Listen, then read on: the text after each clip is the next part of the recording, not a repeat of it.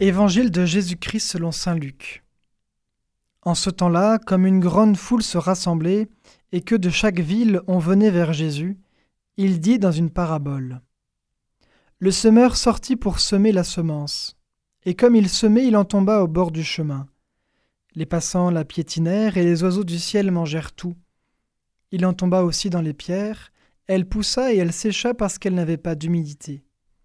Il en tomba aussi au milieu des ronces, et les ronces en poussant avec elle l'étouffèrent.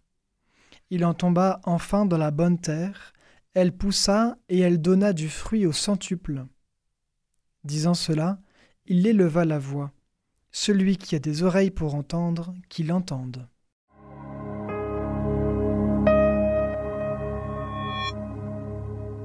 Voilà une parabole que nous connaissons par cœur, tant nous l'avons entendue et réentendue mais il est bon à chaque fois de l'entendre avec encore plus d'attention pour faire attention aux petits détails, aux différences de traduction, à la virgule. Je suis toujours émerveillé par les exégètes, ceux qui travaillent sur la Bible, qui travaillent parfois des années entières sur quatre lignes d'un évangile, et qui recherchent encore et encore une nouvelle signification. Alors aujourd'hui, Jésus nous dit que la semence, c'est la parole de Dieu toujours saine, toujours adaptée au cœur de l'homme, toujours riche. Il n'y en a pas de meilleur, Dieu lui-même l'a sélectionné.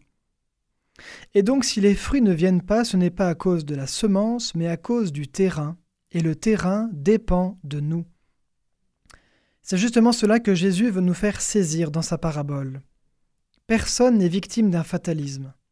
Les terrains ne sont pas distribués à la loterie car ce ne sont pas des terrains que nous avons, mais des terrains que nous sommes ou que nous devenons. Quel terrain sommes-nous? Le chemin? Négligé, piétiné, écrasé, la parole ne germera jamais. Elle semblera banale, puis lassante, puis superflue, puis plus rien. Plus un grain de parole dans le cœur, plus de culture chrétienne, plus rien. Sommes-nous les pierres? La parole germe bien et vite, mais assez rapidement, l'enthousiasme retombe, parce que sous la première couche, trompeuse qui accueille le grain, le terrain est dur. L'intelligence demande à voir, compare les suggestions discrètes de l'écriture aux évidences plus faciles des autres connaissances. Sommes-nous les ronces? D'autres fois, notre accueil est bon et sincère, et la parole de Dieu trouve une certaine résonance au fond de nous-mêmes. Mais elle n'est pas seule à grandir en nous et d'autres voix couvrent celle de Jésus. On a semé du bon blé, on a commencé à écouter et on tend l'oreille aux voix du refus. La parole devait nous rendre libres, mais elle est étouffée par les ronces qui foisonnent. Et il y a heureusement en nous de la bonne terre, retournée, convertie depuis longtemps, le bon terreau épais qui a tout pour faire grandir la parole.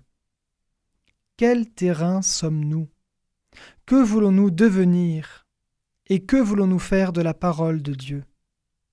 Elle est semée à tout va, mais encore faut-il l'accueillir convenablement. Et si je prenais un temps ce soir avant de me coucher pour méditer l'évangile de demain dimanche, pour laisser la parole de Dieu résonner en moi toute la nuit, pour que demain à la messe je l'écoute sous un nouvel angle.